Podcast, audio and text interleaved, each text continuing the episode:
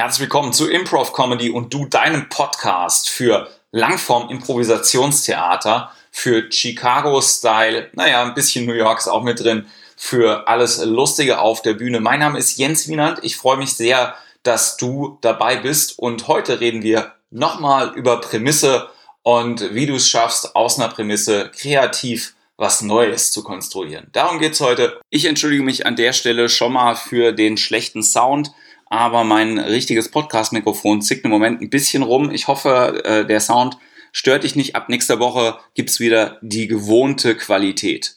Und die Show geht jetzt los. Improv Comedy.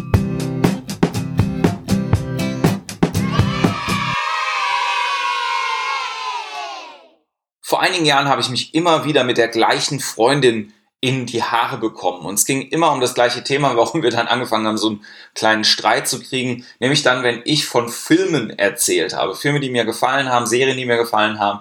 Weil sie hat dann gefragt, ja, worum geht's denn in dem Film oder in der Serie? Und dann habe ich erzählt, worum es da ging. Und äh, meistens hat sie mich dann abgebrochen mit den Worten, Jens, du kennst aber nicht den Unterschied zwischen einer Inhaltsangabe und einer Nacherzählung. Und das hat zu dem Zeitpunkt auch gestimmt. Ich habe das zwar in der Schule durchgenommen, aber manchmal ging es mir darum, wenn ich erzählen wollte, was mich fasziniert hat oder worum es gegangen ist, dass ich eher alles nacherzählt habe, was passiert ist, als wirklich im Kern zu berichten, worum es ging. So, das sei das kleine Präludium für die Episode heute, weil ich möchte gerne mit dir darüber sprechen, ähm, was passiert, wenn man die Prämisse nur nachstellt auf der Bühne. Das passiert sehr, sehr oft, lustigerweise, wenn wir auf der Bühne sind, wenn irgendjemand zum Beispiel einen Monolog erzählt hat, dass dann Leute einfach anfangen, genau das, was in dem Monolog schon passiert ist, ähm, nochmal zu zeigen. Und das ist manchmal ein bisschen schade, weil wir ja auch die Möglichkeit einfach hätten, quasi den Monolog zum Startpunkt zu nehmen. Das habe ich in einer anderen Folge schon ein bisschen ausgeführt. Äh, ich versuche nochmal ein bisschen genauer darauf einzugehen, was ich damit meine.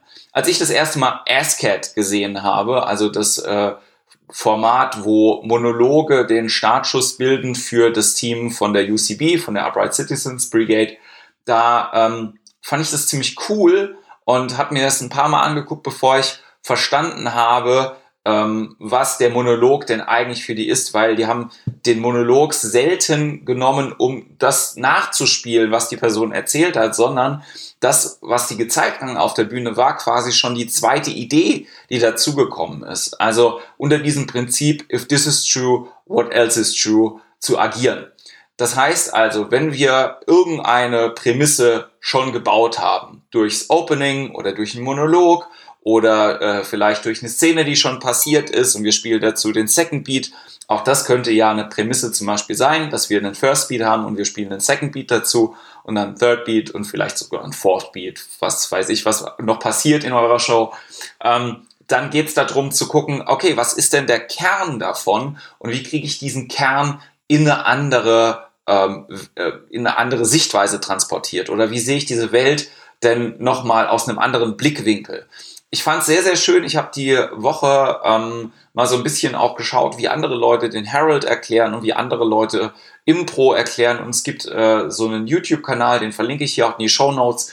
Der ähm, äh, kommt von einem wundervollen Menschen aus Frankreich und der hat ein ganz, ganz tolles Bild äh, zum Erklären gefunden, was diese äh, Second Beats und Third Beats halt irgendwie angeht und dieses Erklären von der Welt. Wenn wir zum Beispiel so einen Film nehmen wie Terminator, dann wäre das jetzt unser First Beat, also die erste Welt, die wir quasi hätten. Und Terminator 2 wäre dann der Second Beat. Das heißt also, wir sind in der gleichen Welt immer noch, aber es passiert natürlich handlungsmäßig was anderes. Und Terminator 3 wäre auch in der gleichen Welt und es passiert was anderes. Das kann man für alle Filme mit Fortsetzungen nehmen. Auch egal auf Transformers, Transformers äh, 2, Transformers 4, 5, 6, 7, weiß nicht, wie viel es da inzwischen irgendwie gibt. Oder Fast and the Furious. Also diese Welt ist kreiert und dann sind wir immer wieder in der Welt, aber inhaltlich passieren dann andere Sachen. Also schön wird es auch bei so einem Marvel-Universum wie Thor zum Beispiel, wo der First Beat, der erste Torfilm ist nämlich ziemlich scheiße.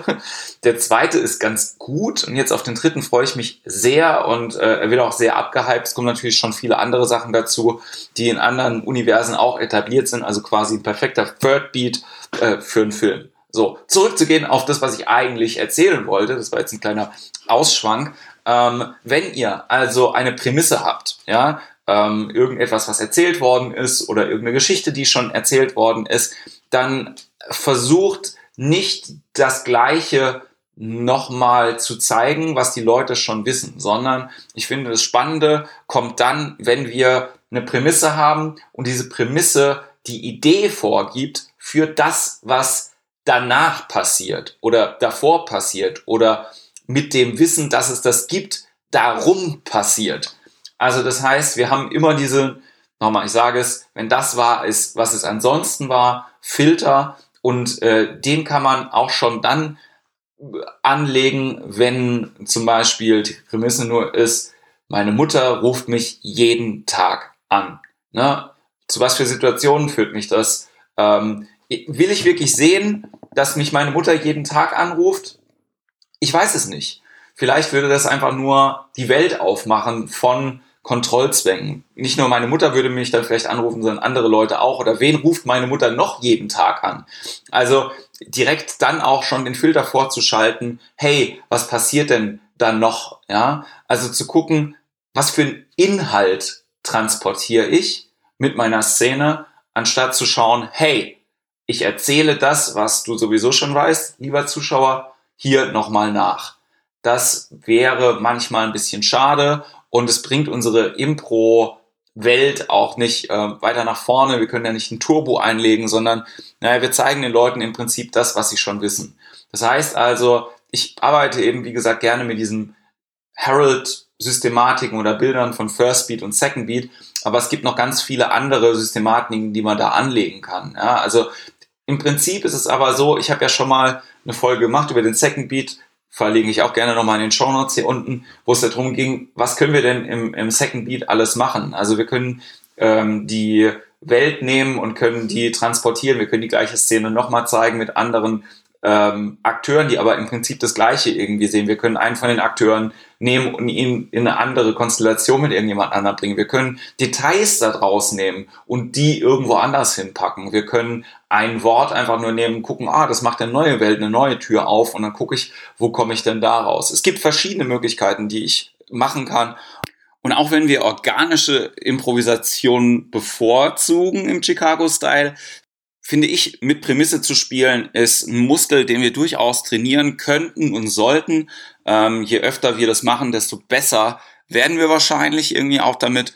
Und ähm, ich hoffe, dir macht das Spaß und du willst es ein bisschen ausprobieren. Du kannst ja einfach mal dir irgendeine Geschichte nehmen und gucken, hey, das ist meine Prämisse, das ist mein First Beat, wie sehen meine Ideen dazu aus? Auch die Challenge gab's schon mal für dich und ich würde mich total freuen, wenn du mir ein kleines Feedback geben würdest. Äh, über iTunes 5-Sterne-Rezension freue ich mich natürlich äh, sehr, aber auch einfach über Teilen dieses Podcasts. Wir sind jetzt auch bei Spotify. Hallo an alle Leute, die das über Spotify hören. Und ähm, sag einfach Bescheid und dann hören wir uns bald wieder. Das hat ja jetzt wieder ein bisschen gedauert, aber ich äh, versuche wirklich jede Woche, wenn auch nicht immer am gleichen Tag, aber jede Woche was rauszuhauen. Und wir hören uns bald wieder bei Improv Comedy und du. Bis bald. Improv Comedy.